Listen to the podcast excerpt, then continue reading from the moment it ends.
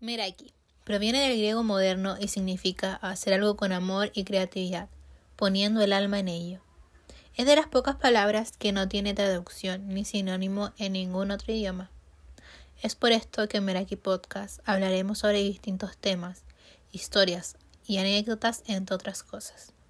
Este podcast es de ella prensa, quien pone el alma y todo el amor en lo que hace. Hacer la L, término chileno que significa evitar o desconocer a alguien, algo o alguna situación. Mi nombre es Constanza Zamudio y les doy la bienvenida a este primer episodio. Hoy hablaremos sobre cómo la dictadura no solo dejó una gran marca en la historia chilena, sino que también estuvo marcada por la censura, la cual castigaba a las personas por tener una mirada diferente o una ideología política distinta. El capítulo de hoy se titula La L en la grande palanera, donde pasaron de allí para construir una sociedad mejor. ¡Viva Chile! ¡Viva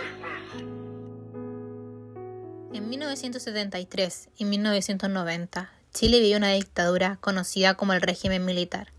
El líder de esa dictadura fue Augusto Pinochet, comandante en jefe del ejército chileno, que llevó a cabo un golpe de Estado para derrocar al presidente Salvador Allende quien en 1970 había ganado las elecciones limpiamente, fue el primer presidente socialista y trató de instaurar el socialismo en Chile, quien en 1973 sería asesinado en la moneda.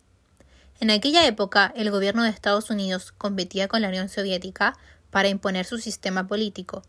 Por eso, la Agencia Central de Inteligencia, o más conocida como la CIA de Estados Unidos, financió un golpe de Estado contra Allende, lo que provocó un quiebre en Chile, millones de detenidos desaparecidos, personas que tuvieron que buscar refugio político huyendo de su país para dirigirse a otro y hacer una nueva vida allá. Y sobre todo un rechazo a aquellos que pensaban diferente o tenían una ideología política distinta acá en Chile.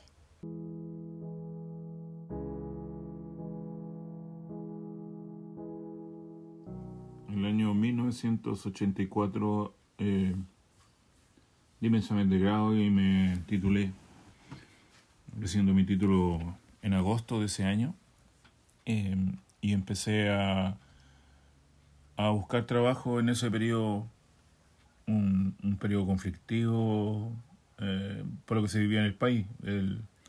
estábamos en periodo dictatorial.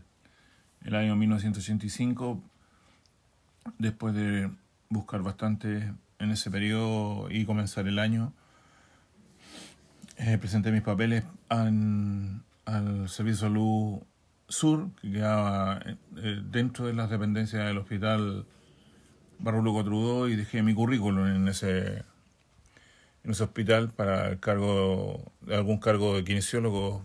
Yo quería trabajar en, en el servicio público, mi vocación siempre ha sido trabajar en el servicio público, en el sistema público tal, y mm, dejé mi currículum en ese servicio.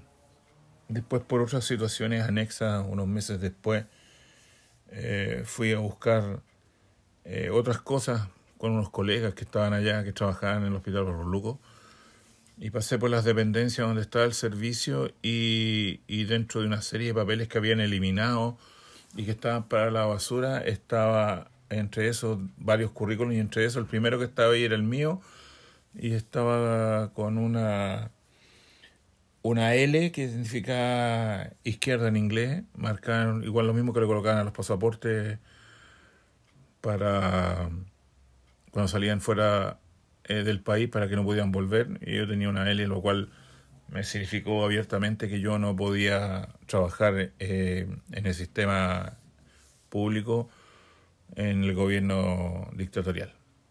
Por antecedentes familiares, que yo tenía familiares exiliados en, en Europa, y por antecedentes que eh, yo era partícipe o mi familia habría sido simpatizante eh, de izquierda del gobierno de Allende en ese periodo.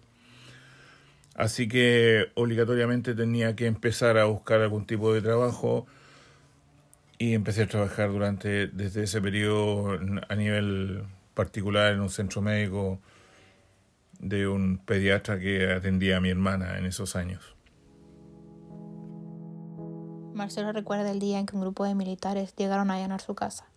Golpearon la ventana de su hermana pequeña y su abuela, la puerta de la casa y entraron. Dejaron las armas sobre la mesa, desafiándolo a él, a su hermano y a su padre. Pero ellos reaccionaron tranquilos y mantuvieron la calma. Los militares no venían solos, venían con alguien quien los guiaba hacia el patio trasero, una persona totalmente desconocida, o eso creían ellos, porque hasta el día de hoy piensan que fue un soplón. El tipo venía encapuchado y miraba hacia abajo. Los guió hacia el patio de su casa, buscando no tienen ni idea qué. Marcelo dormía con su hermano, y ambos en el cuarto tenían un cuadro de Salvador Allende. Quizás qué hubiera pasado si hubieran encontrado ese cuadro, la historia sería muy distinta. La familia de Marcelo tiene familiares de detenidos desaparecidos, que hasta el día de hoy no se sabe nada de ellos. Tiene familiares exiliados. Y también Marcelo vivió la cruda realidad de la censura en Chile, de cómo le cerraron las puertas en su cara, tapando su sueño. Pero Marcelo no se quedó callado, y su esperanza en poder trabajar en la salud pública seguía intacta. a mediados del año 85, em, se formó, empecé a participar en, actividades de los colegios del colegio kinesiólogo, probablemente tal, debido a que en ese periodo un colega em, falleció por un atentado de una bomba explosiva que se puso en, en el parque forestal, en un vehículo, y ese colega era un kinesiólogo que trabajaba en el hospital de Hectoras. A consecuencia de eso yo me integré oficialmente al trabajo en, en el colegio kinesiólogo porque consideré que era eh, oportuno poder eh, aportar a, la lucha eh, contra la dictadura. yo ya había, había estaba titulado ya, por lo tanto pensé, y siempre lo he dicho, que la labor mía iba a ser de participar y para tratar de terminar, porque si no, nunca iba a trabajar, ni, ni mis hermanos, ni yo. Y, ya a la vez porque también quería ver que si alguna vez pues, esto pasaba y quedaba la historia, eh, mis hijos o mis nietos me debían a preguntar cuando les pasaban sus ramos de historia, probablemente tal, de Chile, que qué es lo que había hecho yo, no podía quedarme con los brazos cruzados y decirle, no, si mire, yo esperé que otros hicieran. Entonces yo participé.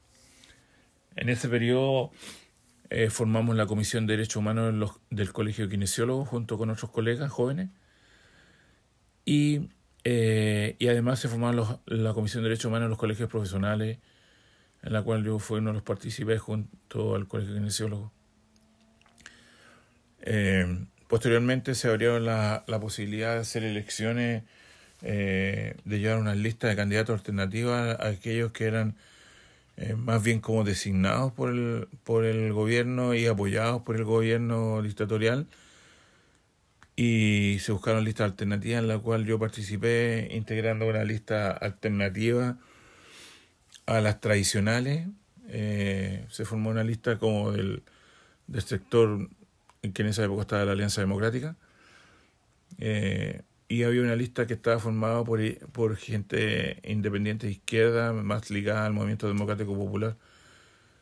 Eh, así que yo participé en esa lista ahí como independiente y, que después al último eh, me sirvió eh, y conté con el apoyo y ingresé en ese instante a la izquierda cristiana para formar parte de esa lista, participando dentro del, del grupo de profesionales de la izquierda cristiana y a la vez yo ya participaba en la pastoral obrera eh, en aquellos años, en la actividad sindical y, y participé en el grupo de trabajadores eh, de la izquierda cristiana.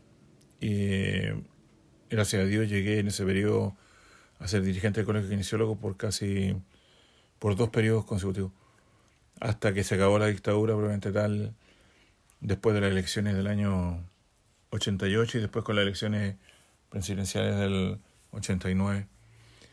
Dejé mi cargo cuando terminó mi periodo. Claramente con el fin de la dictadura y toda esa horrible época que tuvo que pasar, Marcelo pudo cumplir su sueño. Actualmente trabaja en el Centro de Salud Familiar Dr. Adalberto Steger, ubicado en Cerro Navia. Es el encargado y jefe de kinesiología del lugar. Es muy querido por todos sus pacientes, generación tras generación. Día a día cuenta la historia de todo lo que tuvo que pasar, de todo lo que hizo y todo lo que participó a sus hijos, quienes están muy orgullosos de él. Asimismo, con el estallido social, los recuerdos de aquella fea época volvieron a su mente, pero a la vez motivaba a sus hijos a seguir luchando por un Chile mejor, a terminar con la horrible historia de censura que opaca nuestro país. Y con esto damos por terminado el capítulo del día de hoy. Mi nombre es Constanza Zamudio, directora y creadora de este podcast. La música es la instrumental en piano de la canción Falling de Harry Styles. Y también aprovecho de darle las gracias a Marcelo, Marcelo Zamudio, quien es mi padre, así que esta historia también me la sabía. Darle las muchas gracias por querer ser parte de esto, por darme la entrevista y sobre todo por educarme también. Decirle que estoy orgullosa de él y que le agradezco mucho todo lo que ha hecho por mí. Que tengan una linda semana y recuerden que la lucha continúa.